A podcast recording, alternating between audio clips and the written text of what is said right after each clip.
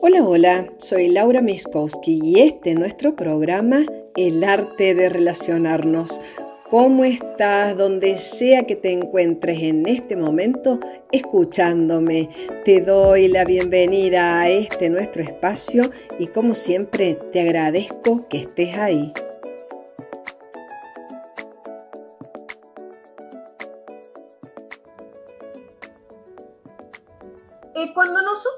La sociedad actual, esta es la invitación de hoy, y, cómo nos estamos vinculando con lo que sucede y con el otro, se hace necesario, yo creo que prestemos atención a algunas maneras, tanto como nos relacionamos con nosotros mismos como con los otros, ¿no? Hace unos años ya que estamos atravesando este, momentos que te diría que son como saltos evolutivos, así un poco como que los veo últimamente en donde los sistemas, las estructuras, las maneras en donde nosotros vemos lo que creemos o dejamos de creer, está siendo modificado. Y aparecen esto de los paradigmas. ¿Qué son los paradigmas, no? Estas nuevas formas. Eh, los otros días miraba, ¿no? En el 2020, eh, no sabíamos dónde íbamos a terminar.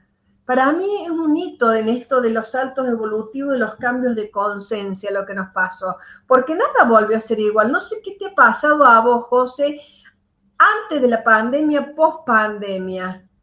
Sí, es un cambio de 360 grados en, la vida misma, ¿no? Empezar a, vivir mirando otras cosas que antes en el día a día o en la vorágine que tenía cada uno eh, no las tenía ni siquiera en cuenta y después de estar confinados y, después de cambiar un poco la, mirada, como que nos también nos trajo aparejadas un montón de cosas posterior eh, y nuestra vida cambió, sí, muchísimo. Ha cambiado muchísimo, pero también, em, y en esto un poco de, si bien es cierto que nos ha cambiado, no sé hasta qué punto nosotros tenemos un despertar consciente de entender eh, cómo pertenecemos a una red, a un tejido social y cómo nuestras acciones impactan impactan en el ahora, como nuestros pensamientos, te diría, impactan en tu vida, impactan en, todo tu entorno, tus emociones, tu vibración. Pero no solo eso, sino cómo impactan en las generaciones que van a venir. Bueno, en aquel entonces encontré un pedacito recién que, mira, en el 2020, en esto, en el confinamiento, yo escribí en un momento, no son tiempos de andar diciendo, son tiempos de andar siendo ya no son tiempos de arduos procesos, son tiempos de que comencemos a acciones urgentes, tiempos de salir de las identificaciones de esta ilusión de que nos podemos sanar y son tiempos en donde cada uno debe sacar a la luz su propio ser. Entonces, ¿qué necesita tu interior? ¿Y qué requiere tu vida en este ahora? Tu conciencia en un estado más positivo vas a lograrla cuando tu corazón comience a encontrar la paz.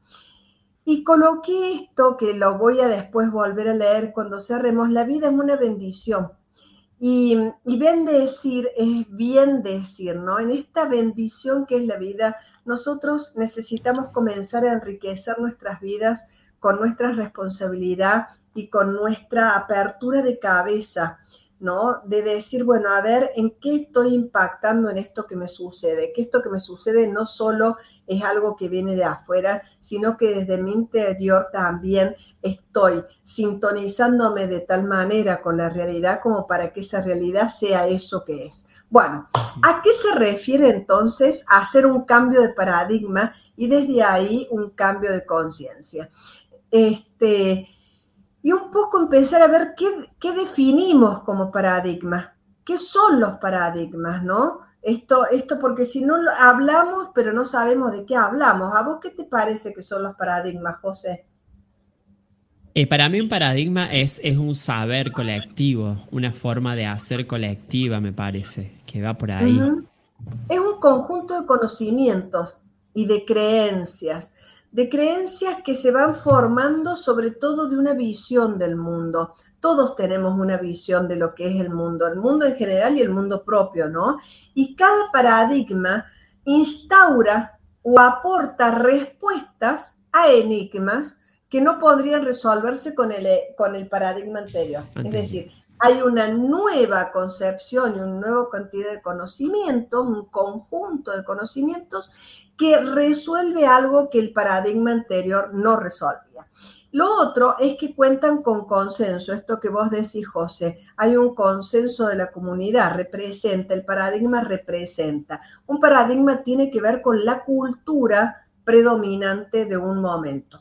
Entonces, hacer un cambio de paradigma se refiere a formular nuevas maneras de comprender el mundo en estos procesos que tienen que ver con la evolución de las personas.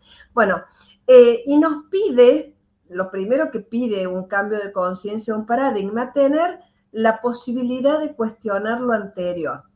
Ayer, justamente, estaba hablando con un, yo siempre cuando aprendo un montón, José, cuando con mis clientes, yo aprendo un montón. este, y ayer hablaba con una clienta y ella me decía, estoy harta de hacer lo mismo y sigo con este tema y sigo, hice terapia, hice psicoanálisis, hice esto, hice aquello, hice biodecodificación, hice regresiones, hice coach, hice, hice, hice, hice, hice, hice y no lo cambio. ¿Por qué? Porque no ha cambiado, no ha cambiado su creencia, no ha cambiado eh, la, cuestión eh, cultural, si se quiere, ¿no? Su cultura interna. Ella seguía con lo mismo y aferrada con lo mismo. Desde constelación eso tiene que ver con la fidelidad de la familia y de las creencias, a pesar de que sean obsoletas, a pesar de que te limiten, se lleva a una repetición. Un paradigma también lleva una repetición, pero generalmente una repetición de lo colectivo. Eh, por ejemplo, un paradigma ahora lo quiero ya, lo quiero rápido. Entonces, a ver, yo vengo a que vos me des la solución mágica, porque aparte lo merezco, ¿no? O otro paradigma, el otro es culpable de lo que me pasa, ¿no? O en la cultura de quedarme con los derechos y nunca ver mis obligaciones. Eso es algo muy de nuestro siglo y que hay que empezar a cambiar si queremos expandir nuestra conciencia, ¿no? Este, ¿Por qué? Porque si yo no logro cambiar que el poder está dentro mío, no voy a poder ejercer mi verdadero poder, porque, porque realmente nunca de afuera va a haber nada, siempre es todo de adentro. Bueno, estos son paradigmas a cambiar. El tiempo es em, el momento este también de entender que hay eh, en la evolución nuestra de seres humanos como un proceso. Entonces, siempre vamos a estar aprendiendo algo y no hay una fórmula mágica, pero a la hora de transformarme, lo más difícil es poder soltarlo de atrás, soltar mi creencia vieja y poder confiar en lo nuevo. Eso es realmente difícil. Y ni qué decirlo para el ego que armé en eso que creí, porque eso que creí en un momento me ayudó a defenderme, me ayudó a salir de una situación. Lo que pasa es que se vuelve viejo, ahora hay que replantear y, y pensar de otra manera. Otra de las cosas es creer que para la transformación hay que limpiar todo el pasado. Y yo digo, no vamos a terminar nunca limpiando, es imposible limpiar todo el pasado pero sí podemos tener una actitud, una actitud que podamos eh, mirar desde otra perspectiva eso que nos sucede, ¿no? Eso, eso que, que nos está pasando. Bueno, ahora, entonces la invitación para esto de los nuevos paradigmas y los cambios de conciencia es cambiar nuestra manera de pensar y percibir. En vez de entender este, que yo soy un condenado del pasado, puedo comenzar a pensar que esto que me sucede hoy y en este presente puedo gestionarlo diferente, puedo hoy en el presente dar otra información y en este presente yo estoy haciendo mi futuro. Entonces también darme la posibilidad de tener otro futuro. Voy a dar un ejemplo con el cambio de peso, ¿no? Alguien quiere cambiar, de, eh, quiere bajar de peso, viene la consulta queriendo constelar y entonces me dice, bueno, yo quiero saber por qué soy obesa, culpa de mi mamá, culpa de los ancestros, culpa de fulano, culpa de mengano, ¿por qué es que estoy eh, así como estoy? Bueno, podemos hacer un programa en el que hablemos todos de tips mágicos, ¿no? Pero no es la manera de mirar lo que ocurre cuando uno habla de un paradigma, porque en realidad este, en esta persona lo que habría que invitar es pensar que el pasado no te condena. Y si hoy comenzás en este presente a vivir como si fueras flaco, ¿nunca lo pensaste? ¿Qué hace la gente flaca? En general la gente que yo conozco saludable come cosas que no le hacen mal. Hace deporte. Generalmente duerme bien. Cuida sus emociones. No tapa lo que siente con la emoción se sacrifica en ese ejercicio, ¿no? Porque se sacrifica me refiero a que si bien es cierto que las endorfinas después nos hace, nos gusta, pero es cierto que no tiene puesto el foco en buscar culpables de su obesidad, sino que busca recursos para consumir más grasa, más grasa de su cuerpo y consumir menos grasa de su boca, ¿no? Entonces, el foco de poner o poner el foco en lo que yo quiero como resultado y vivirlo conscientemente como si yo ya estuviera ahí. Eso es un cambio de percepción y un cambio de paradigma grande. Por ejemplo, voy a dar otro, porque mi mamá y mi papá, y entonces, y yo digo que también, ayer he visto un par de cosas así, yo digo, a ver, ¿por qué te duele tanto que tu mamá no te elija por encima de tu hermano? Evidentemente porque la querés y porque lo que estás comparando es el afecto, ¿no? Bueno, ¿y qué tal si vos le expresas a tu mamá tu afecto independientemente de que ella se exprese el tuyo? ¿Qué tal si vos empezás a vivir ese amor que querés recibir? Y esto también con respecto a las personas, ¿no? ¿Qué tal si eh, en vez de andar con cara de piedra, comenzás a sonreír un poco más y ves cómo tu afuera cambia. Bueno, eso es un cambio de paradigma. Los tiempos que corren, estos tiempos que estamos viviendo, nos están invitando a pensar de otra manera, ya no lineal con que el pasado me condena y este pasado es el ancla en el que yo no puedo hacer más nada con mi vida hasta que no encuentre el culpable del ancestro que hizo tal o cual cosa, sino que yo hoy puedo entender que a pesar de ese ancestro que hizo tal o cual cosa, en este presente, si yo cambio la perspectiva y la percepción de mí y de mi vida y reconecto con la vida más allá de lo que hayan hecho mis ancestros, en este hoy, las acciones correctas y concretas me van a llevar muy posiblemente a un futuro diferente. Entonces, este tiempo también, y con este cambio de paradigma, es una paradoja. Es una paradoja total, porque aparte este, estoy diciendo que yo formo parte de una red y que soy parte de esa red, pero a la vez estoy diciendo que mis acciones individuales, mi responsabilidad y mi cambio puede posibilitar que esa red no me condene, sino que esa red cambie. Espero no haber hecho lío con esto, pero es, es la paradoja. Estamos enfocados hoy en un yoísmo vacío, en un ismo vacío de mí, sin identidad, y la paradoja es que cuando yo conscientemente logro forjar mi identidad, el, el, el ambiente, y la red colectiva está mucho mejor y creo que eso es lo que necesitamos. Eh, ¿Qué nos invita el nuevo paradigma, este salto de conciencia para hacerlo más corto?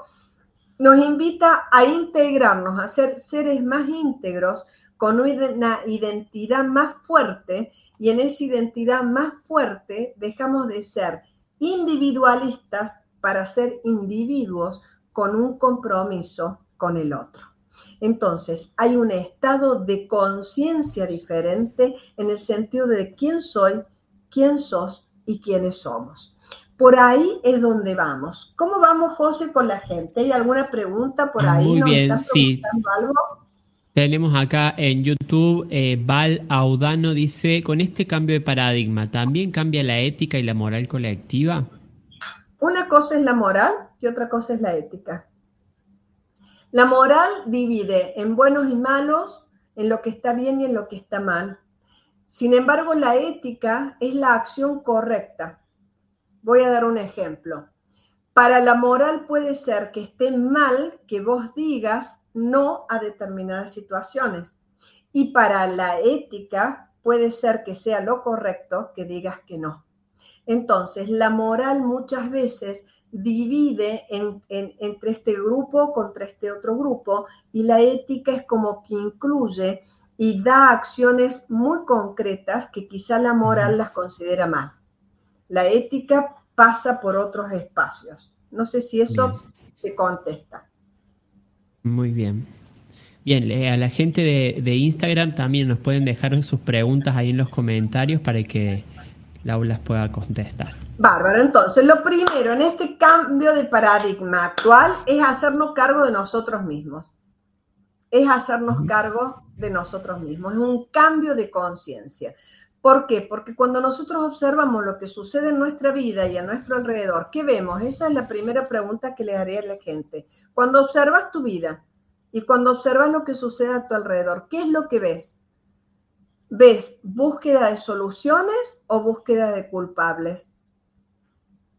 Si vos buscas soluciones, vas a poder generalmente incluir en vez de excluir culpables y vas a tener que cambiar algo de lo que vos haces algo de tu conducta va a tener que cambiar. No va a encontrar la, alguien que rompe el hechizo, por ejemplo.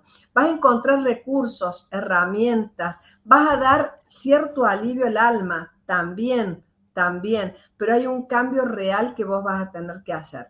Entonces, existen muchos cuerpos de, saber y demás, pero en este cambio de paradigma algo vas a tener que hacer vos en esto que está sucediendo en tu vida y a tu alrededor. ¿Qué parte te toca? ¿Qué parte vos podés accionar? ¿Qué eh, situaciones podés impregnar con otra información? Eh, ¿Qué es tu metro cuadrado de poder, no? Eh, un cambio de creencias. Si vos cambias en determinadas cosas, ¿qué nueva huella imprimís ahí? Esa es una de las posibilidades que tiene, ¿no? Este, más allá de buscar culpables, buscar cómo yo hoy puedo gestionar desde otro lugar. Eso sería un cambio de percepción. Necesario en nuestro momento un montón. Sí, José. Es impresionante porque al, pasar el tiempo, cuando, uno empieza a, madurar y a, trabajar o a vivir de otra manera, como lo, viejo ya empieza como a, no, no lo necesitas, pasa a ser obsoleto para tu vida, ya no podés vivir como vivías antes. ¿Viste que se va disolviendo? se va disolviendo. Hoy hablaba con uno de mis hijos, estábamos, vine del osteópata y vine así con la cabeza un poco da vuelta, me senté ahí a tomar mate y hablábamos en esto, algo que del confinamiento, como iniciamos este vivo hoy, ¿no? ¿Cuántas cosas cambiaron?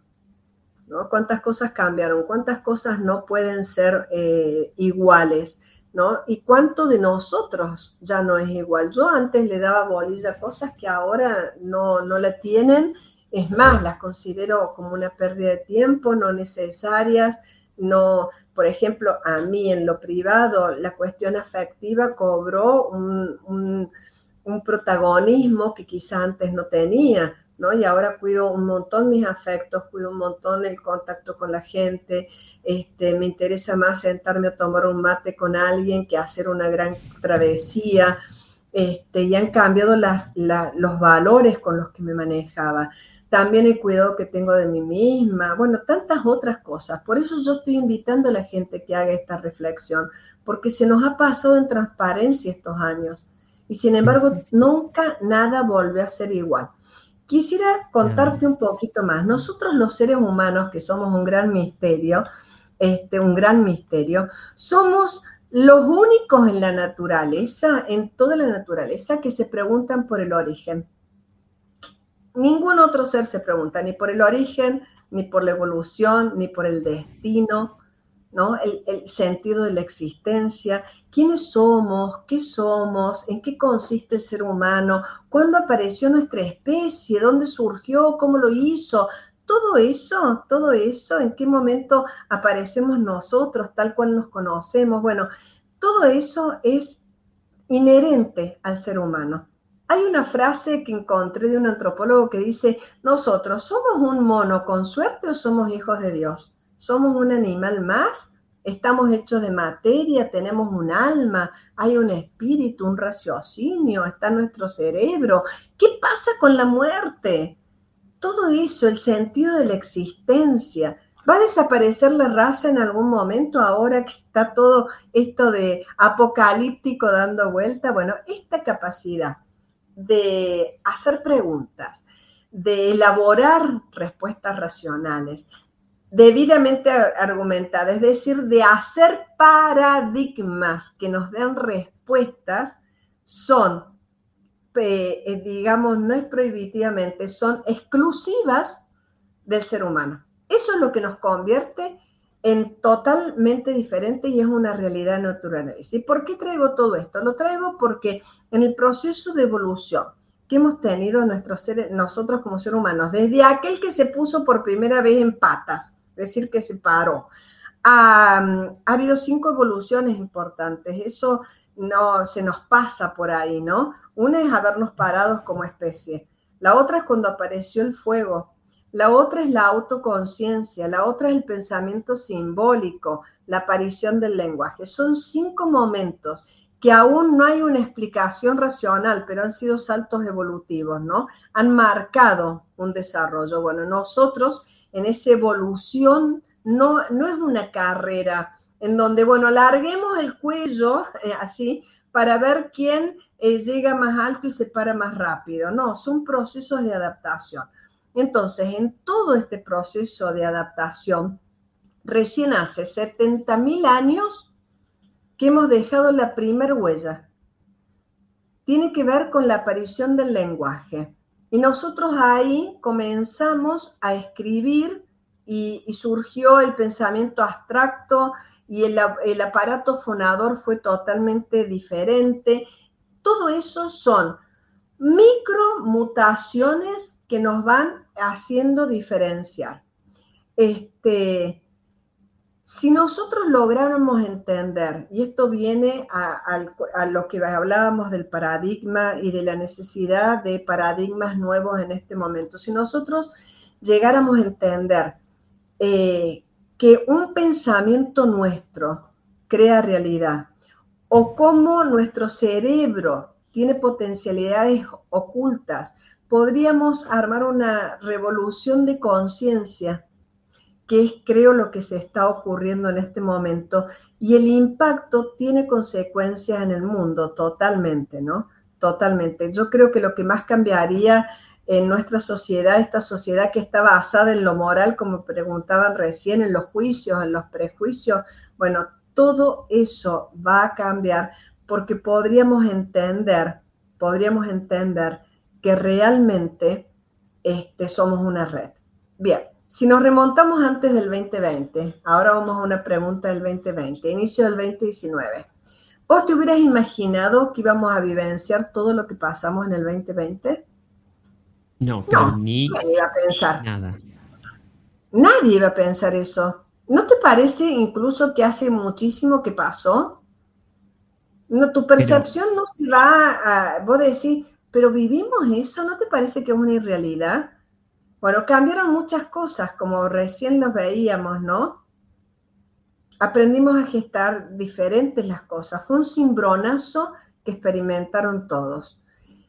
En este momento, yo creo que hay otros, otros cimbronazos que se están dando de cambios de paradigmas muy fuertes, nosotros como país y como humanidad, en donde tenemos que empezar a despertarnos, literalmente, para empezar a ver las posibilidades, trabajar sobre nuestra conciencia, poder eh, eh, expandir nuestra conciencia. Eh, es un gran momento evolutivo para despertar. En este despertar, entender que pertenecemos que nuestras acciones son importantes y, voy y hice una lista, hice una lista de momentos y de saltos evolutivos y de paradigmas en la historia de la humanidad. Mira, a nivel social, algo impresionante sucedió en Inglaterra en 1215. En 1215 se dio y se escribió la primer Carta Magna.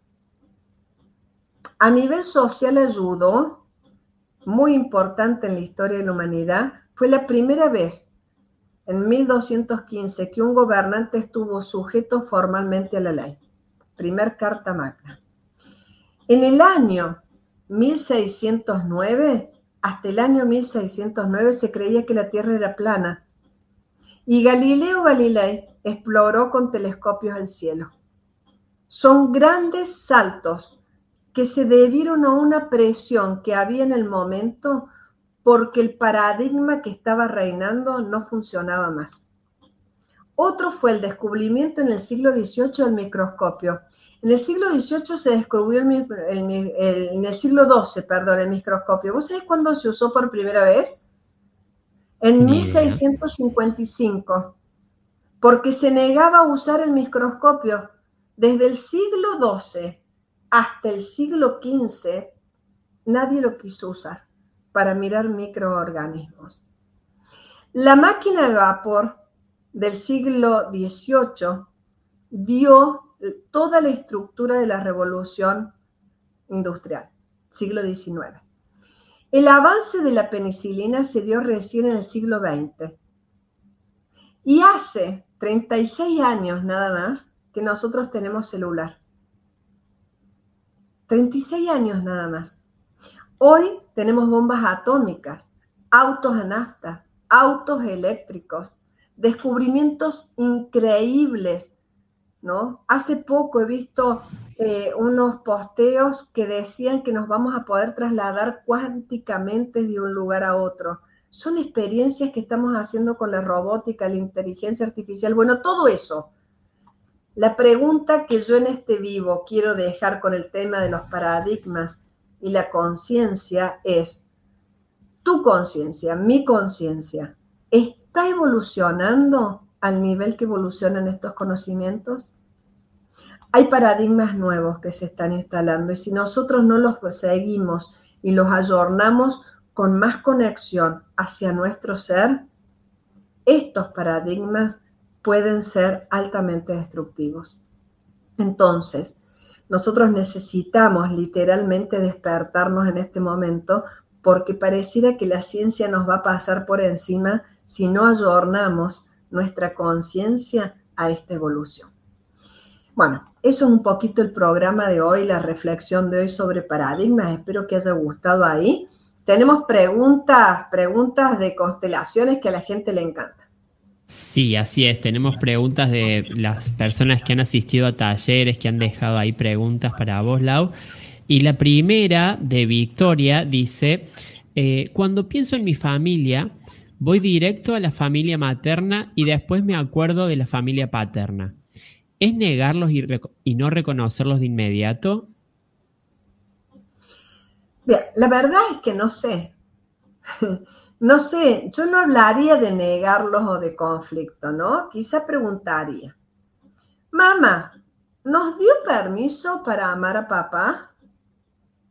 Eso preguntaría. O en la familia de la madre, ¿pasó algo tan grave como para que yo me oriente solo a la familia de mi mamá? En realidad esta pregunta nos muestra el amor que todos tenemos como hijos ante nuestros padres. Y tenemos un amor que a veces es infantil, que a veces eh, es eh, ilusorio, que piensa que los podemos salvar, que toma partido por uno u otro padre, eh, por tal o por cual. Yo siempre cuento que la conciencia, esto es una de las cuestiones de cambio de paradigma. Elegí el tema de cambio de paradigma porque en constelaciones es fundamental. Si el cliente no cambia su percepción y su paradigma y sus creencias, la constelación es en vano, porque a la vez de que estamos reseteando la información, yo necesito poder realmente digerirla diferente y puedo eh, eh, entender diferente y accionar diferente. No es que yo constelo y no hago nada más. Hay un, ahí se inicia un juego de acciones que voy a tener que poner en marcha, ¿no? Bueno, y siempre cuento que la conciencia funciona como un camaleón según la relación, ¿bien? Y es así que yo tengo una conciencia con mi mamá, una conciencia con mi papá, una conciencia con una familia y otra con otra, ¿no? Cada familia tiene que ver. Yo sé cómo comportarme con mi papá para no poner en riesgo la relación con mamá y sé cómo comportarme con mamá. Y bueno, y entonces esto de no poner en riesgo la pertenencia lleva a que, por ejemplo, por ejemplo, eh, yo la amo a la mamá de mi papá Amo muchísimo a mi abuela paterna. La paso bárbaro con mi abuela paterna. Me divierto, la quiero. Pero cuando llego a casa y mi mamá me pregunta, ¿cómo te fue con la abuela? Y yo le oculto un poquito lo bien que la pasé. Porque yo sé que mi mamá no se lleva bien con la mamá de mi papá. Y entonces tengo eso con mi mamá que no le voy a decir, ay, no, con la abuela, pues yo la amo. Porque y, entro a estar dividido entre uno y otro, ¿no? Eso sucede con la conciencia y eso sucede con las relaciones. Bueno, esa sería mi respuesta. Buenas. No sé si hay más preguntas. Sí, tenemos más preguntas. Eh, Guadalupe dice, ¿qué es lo que no me permite acercarme emocionalmente a mi padre y sentir empatía con él? Él está presente en mi vida. Bueno, a veces, este, yo no sé qué le puede pasar a Guadalupe, porque sería muy arriesgada que yo diría, a vos te pasa esto. No sé qué te puede pasar. Yo voy largando las posibilidades que hay para Guadalupe. Muchas veces los hijos no tenemos el permiso para, de mamá para acercarnos a papá. Entonces el papá puede estar presente, pero ha pasado algo en la pareja o quizá no pasó nada, simplemente mamá no respeta tanto a papá y entonces no me puedo acercar. Otra puede ser que yo esté desplazada en el lugar de otra mujer de la familia. O puede ser que el padre haya sido desplazado en el lugar de otro hombre de la familia. Existen desplazamientos en los sistemas y eso nos lleva a determinadas conductas. Por otro lado, este, ya voy a ir a un ejemplo de esto, pero por otro lado, es que nosotros los hijos no podemos sentir empatía o no empatía. Yo no entiendo mucho desde ese lugar la pregunta que me están haciendo Guadalupe, ¿no? Porque uno, eh, yo no, no sé, ¿cómo es esto de yo ser empático con mi papá? ¿Qué quiere decir? ¿Que yo ayudo a mi papá en lo que le pasa? ¿Que yo me acerco? Bueno, mucho no sé eso. No sé bien, pero eh, no entiendo bien cómo está puesta la pregunta, ¿no? Los hijos aman incondicionalmente, eso podría decirlo y poner manos sobre fuego. Los hijos amamos incondicionalmente a nuestros padres y muchos de los conflictos tienen que ver con esa incondicionalidad y ese amor infantil hacia los padres. Mira, ayer, sin ir más lejos, atendí a una chica hermosa, hermosa, preciosa, que me dice que no se sentía reconocida por su papá Incluso es real, porque el caso que ella traía, es cierto que el papá quiere solo los varones, hace diferencia, eso era real, real, ¿no? Pero cuando hicimos su genograma, cuando hicimos el genograma, salió que el papá de su papá, es decir, el abuelo paterno, no había sido reconocido por su padre. ¿No? Y entonces yo le digo, tu papá se comporta como su abuelo biológico.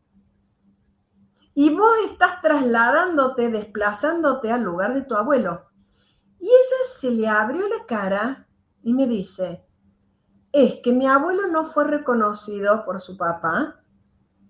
Y todos sabemos quién es el papá, dijo ella. Pero mi abuelo no reconoció también a otro hermano de mi padre, y uno de mis tíos no reconoció un hijo y empezó a nombrar a todos los que de esa familia habían no reconocido un hijo. A ella no es que no la reconoce, está reconocida por su papá, pero le quita un poco de cariño por estos desplazamientos que hay en el sistema, ¿no? Entonces, otras veces lo que puede suceder en esto es que haya movimientos tempranos de interrupción, en el caso de Guadalupe, por ejemplo. Es decir, que haya una interrupción temprana en la relación de ella con su papá que hace que después ella no tenga este canal de fluidez que quiere en el afecto con su padre. Yo estoy contestando desde ese lugar, ¿no? Entonces, ¿yo qué le diría a Guadalupe? Que eh, sería bueno si constela, sería muy bueno para ver, escuche bien Guadalupe, dónde mira tu amor cuando rechazas a tu papá. ¿Dónde mira tu amor cuando rechazas a tu papá? ¿Dónde está mirando? ¿Hacia dónde? ¿Quién falta? ¿A quién está siendo leal? Eh, ¿Qué situación se repite desde ese lugar? Básicamente. Y evidentemente cuánto lo ama porque se ocupa de arreglar esto, ¿no? Así es. Y tenemos una pregunta más de Marisa que dice, siento que ningún hombre me elige desde mi papá que quería tener solo hijos varones hasta los hombres que han pasado por mi vida. Ay, mira, esto es más o menos como la de recién, ¿no? Lo primero, los hombres que han pasado por tu vida, Marisa, ¿son los que no te eligen? ¿O vos elegís hombres que no te eligen? ¿Dónde mira Marisa cuando se une algún hombre? Porque ¿cómo es esto? La pregunta dice, repetime la pregunta. Bien, siento que ningún hombre me elige, desde mi papá que quería tener solo hijos varones hasta los hombres que han pasado por mi vida. Bien, los hombres que pasaron por tu vida, evidentemente elegiste hombres que no te iban a elegir. Entonces casi una, una, eh, una profecía autocumplida, ¿viste? Bueno, es cierto que hay situaciones en donde los padres hacen diferencias y también las madres guardan, no solo hombres, sino padres genéricos, también las madres, ¿no? En su inconsciencia prefieren uno un sexo y no a otro. Generalmente las madres prefieren a los varones, los padres prefieren a las hijas, pero hay padres que quieren únicamente hijos varones y resulta que por ahí tienen todas mujeres y todo ese tipo de cosas. O prefieren a un hermano por encima de otro, eso también, también. Lo que nosotros no entendemos como hijos es que la vida, nuestra vida, no se ve disminuida por eso. Eso es el cambio de paradigma que como hijos tenemos que tener a la hora de relacionarnos con nuestros padres y con la vida. Lo primero que nos pasa es que cuando nosotros nacemos, tenemos el primer trauma que nos da la idea como criatura que estamos separados de la vida porque nos hemos separado de nuestra madre. Esa es la primera idea que tenemos todos. Y hay una desconexión con la energía de la vida por haber nacido. Ese es el primer cambio de paradigma que hay que hacer. ¿no? El nacer no nos quita la fuerza de la vida pero tampoco nos quita la fuerza de la vida la manera de ser de nuestros padres. No nos quita fuerza de vida la manera en que se concibe ese hijo. Y no nos quita fuerza de vida si nos quisieron, si nos quisieron, si hemos deseado, no deseado, si esto, si aquello. Sí deja una huella. Por supuesto que hay una huella porque el niño percibe una exclusión en el afecto de alguien que está yendo así derecho a que me ame, más que cuando somos niños, nosotros dependemos de esa asistencia y de ese amor. Entonces el niño es cierto que siente una exclusión. Ahora, no siempre es que no me quisieron. Yo tengo eh, eh, casos, y, ya lo voy a contar después, lo voy a contar de, eh, de nuevo esto, pero casos en donde han sucedido situaciones que no ha sido una exclusión. Quizá hubo una muerte temprana, ¿no? Que no es una exclusión, tu papá murió temprano, no te lo hizo a vos el haber muerto. Y hay una separación y un dolor. Eh, quizá, no sé, el padre era un delincuente y lo llevaron preso. Eh, quizá em, situaciones como reales, como que tu papá tenga preferencia por un hijo, generalmente pasa con el primogénito o el último, que hay cierta predilección, es cierto. Y nosotros como hijos con los hermanos competimos ese afecto, también eso es cierto, ¿no? Hay una competencia en el afecto. Pero la solución siempre es la misma. Y la solución es un cambio de paradigma. Por eso elegí este tema, porque si no logramos cambiar ese paradigma, esa conciencia, esa creencia, ese hábito, esto no vamos a lograr salir de ahí. La solución es ir más allá del vínculo. La solución es ir más allá del amor al vínculo. Porque en realidad, Marisa, quizá tu papá quería hijos varones y no quería tantas las mujeres y quizá hacía diferencia con vos, pero cuando vos estás atrayendo hombres que no te eligen, estás siendo totalmente leal a lo que tu padre creía. Entonces hay que cambiar de paradigma y decir, mira papá, yo te amo un montón y sé que vos esperabas mujeres, pero yo soy mujer, soy mujer. Y como soy mujer y tengo la experiencia de no ser querida por mujer, en el caso rechazada por el padre, yo voy a elegir hombres que no me rechacen. En vez de estar disponible para todos los hombres que rechazan y entonces la profecía de mi papá se cumple, voy a romper la profecía de mi papá. Bueno, para mí eso es ir más allá en el paradigma. Si no hay un cambio de percepción, de paradigmas y de creencias, es muy difícil que nosotros podamos ir hacia espacios más saludables o más armónicos.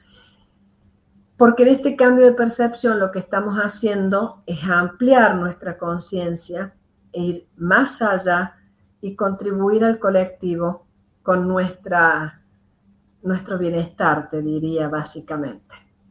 Bueno, ¿cómo estamos, José? No nos han preguntado nada en el vivo de hoy. Hay otros vivos que están súper activos, preguntan de todo, mandan casos. Hoy están todos calladitos. ¿O no les gustó? ¿Qué les pasó? Eh, pueden dejar las, preguntas en los comentarios, eh, tanto de YouTube como de, Instagram, así las podemos leer. Bueno, en general eso es lo que traía hoy como reflexión, José querido. Lo traía como para que pensáramos es realmente importante que nos detengamos a, pensar en esto del cambio del paradigma. Porque tal vez en, la vida diaria, en el día a día, suelen suceder cosas naturalmente. solemos cambiar de paradigma naturalmente, no nos damos cuenta, pero cuando uno eh, esto se pone a ver determinado caso, determinado suceso que, sí, que está incomodándolo, que no lo deja avanzar, ahí sí ver también que hay otras posibilidades. ¿no? Sí, Sí, hay siempre otras posibilidades. Y aparte, este, en lo que se refiere eh, a los procesos de, dice, queda claro lo que dicen, estamos atentos, muy bueno, ay, qué bonito, qué hermoso. Este, pero aparte en esto de hacer la parte que nos toca, ¿no? Y esto que lo dije los otros días en el vivo, eh, eh, Hellinger nos trae en su filosofía la parte saludable, y la vida, pero también trae el conflicto y la muerte como parte de esta fricción que necesitamos en la evolución misma. Pero todos somos actores, partícipes necesarios en lo que sucede en nuestra vida, a nuestro alrededor, y por supuesto que con eso contribuimos en el colectivo y en el cambio de paradigma. Yo te invito a que reflexiones sobre vos y te hagas preguntas que te hagas preguntas, ¿será tan así como yo lo pienso? ¿Será así como lo intento? Este, ¿será que como, bueno, un poquito, un poquito ahí, este, ver cómo nosotros encontramos soluciones, no solo culpables? acá Sara nos dice, a mí el cambio de paradigma me lo trajo una situación sumamente dolorosa que me hizo buscar un camino diferente al que venía transitando. Fue la partida de mi niña de dos años y transitar su patología. Y sí, es durísimo tener un hijo enfermo. La verdad es que cuando eh, yo escucho casos como el tuyo, Sara, lo que tengo es un profundo respeto por lo que te tocó vivir, porque todo lo que es la pérdida de un hijo, es, una situación de vida realmente dolorosa, difícil para transitar. Este, y, a mí me gustaría contarte, Sara, un cuento, eh, que es un cuento de Bucay, eh, que se lo he contado a muchas mamás eh, cuando, cuando he tenido que trabajar con ellas en situaciones así o cuando trabajaba en Fleming con, casos de niños con cáncer y demás. Y porque no nos alcanza a entender, entonces por ahí los cuentos nos ayudan. Y el cuento dice así, dice que una mamá lloraba, lloraba, lloraba la pérdida de su hijo y lloraba y lloraba la pérdida de su hijo. Tanto lloraba que Dios se apiada de ella, manda el ángel, un ángel de la guarda, el ángel de la guarda de la mamá, y entonces la llevan al cielo. Y la esconden atrás de una nube para que ella pudiera ver una cantidad de niñitos, todos como angelitos, que formaban filas todas las mañanas y les prendían una velita y entonces en esa fila ve a su, a su hijo. Y entonces ella dice, ay, qué divino, está bien, estaba, ¿no?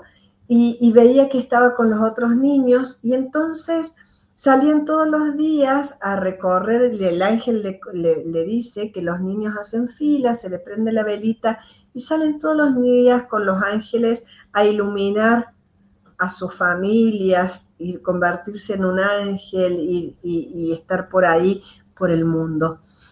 Y, entonces ella espera a ver cómo volvían y cuando vuelve ve que todos volvían con la velita encendida menos su hijo. Y entonces ella le pregunta por qué él no tiene la vela encendida. Y entonces dice, porque cuando él está alrededor tuyo, tus lágrimas apagan la vela. Y entonces, eh, es un cuento que a mí me impresionó porque nosotros, si bien la situación es súper dolorosa, perder un hijo, eh, siempre pensar que nuestra alegría y nuestro bienestar le hace más fácil la vida que sigue después de la muerte a esa alma. Siempre nuestro bienestar, nuestra alegría, el recordarlos con cariño, el, decir, ok, esto es sumamente doloroso, pero en mi memoria estás y, me conservo con salud para que sea donde sea que estés, estemos unidos desde otro lugar, ¿no? Y a mí me parece eso muy loable en ese cuento. Yo admiro y no tengo la más mínima idea del dolor que sufre una mamá con una pérdida de un hijo. Admiro a todas esas madres, pero realmente un abrazo fuerte, Sara, y, y sé feliz en la memoria de tu hija. No feliz, estate bien en la memoria de tu hija.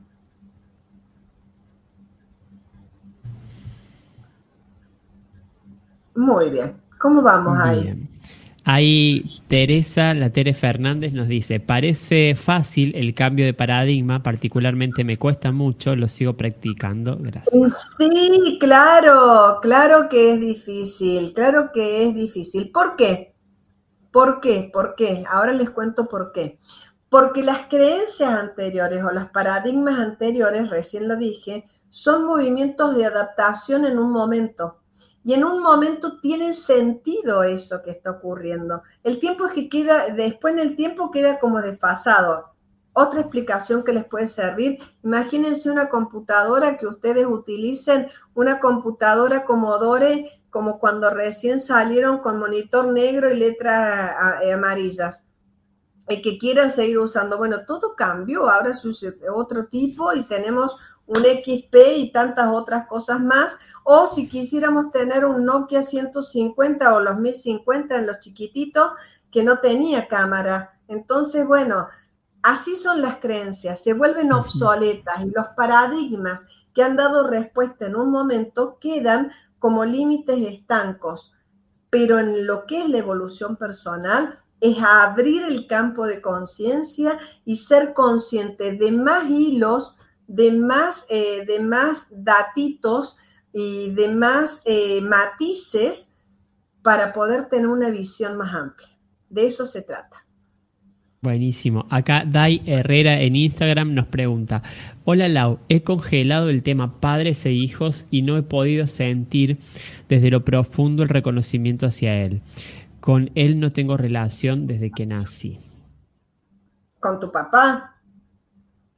Bueno. Supongo que se refiere a su padre. Yo siempre lo he, les distingo esto. Una cosa es el vínculo y otra cosa es la relación. Porque el vínculo está y tu papá está.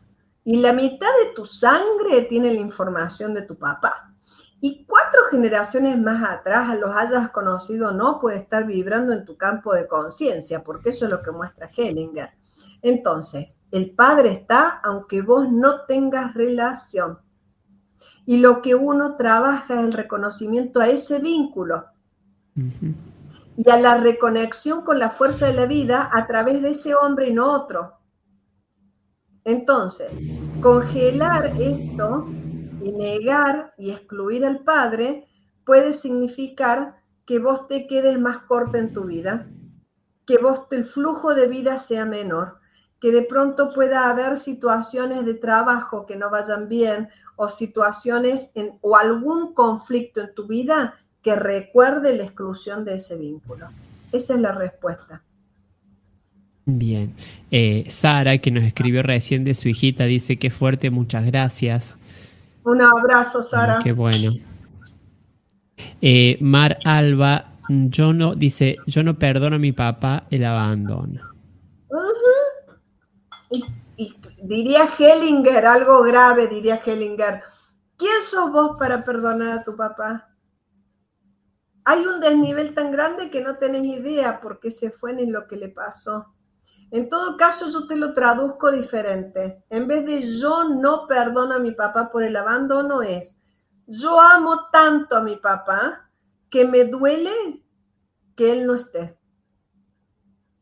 Porque en realidad, si yo lloro, no lloro el abandono. Yo estoy llorando porque no está esa fuente de amor. Entonces es decir que yo amo. Yo amo tanto a mi papá que sufro el no tenerlo. Y entonces ahí no se bloquea el amor hacia el Padre. Y el amor puede fluir. Y ese fluir del amor no nos desconecta con la vida. Y el abandono, si mi papá se fue, es un problema de él. Y él lleva las consecuencias de los actos. Y con eso que yo viví he podido crecer. Entonces es un cambio de perspectiva, es un cambio de interpretación, ¿no? Es decir, él no estuvo, me hubiese encantado que estuviera, ¿no? Pero él está más cerca de lo que crees, Mara. Por ejemplo, contame qué tenés vos de tu papá. A veces el carácter dice, abandono igual que mi padre todo. no sé si es el caso. Eh, a veces el pelo, los ojos, a veces este, él se sintió tan culpable que por eso se fue, a veces estaba tan involucrado en otras situaciones que no estaba disponible, a veces eh, repetía, como ayer mi cliente, que el padre repetía las cosas de su padre, ¿no? Sus ojos y algunos comportamientos. Bueno, mira, los comportamientos, las maneras de ser, no te relacionaste con él y los tenés. ¿Viste? Así es. Lo cierto es que tu vida, tu vida, tu fuerza, tu derecho de nacimiento, tu obligación en esta vida no se disminuye porque tu padre se fue no se disminuye por la manera de ser de mamá o papá. No se disminuye. Entonces, vos toma en tu corazón ese registro de tu papá, dale las gracias que estuvo el tiempo que tenía que estar con tu mamá para que vos existieras. ¿No? Toma todo eso que vibra en vos y seguí adelante. Crece como sobreviviente en realidad.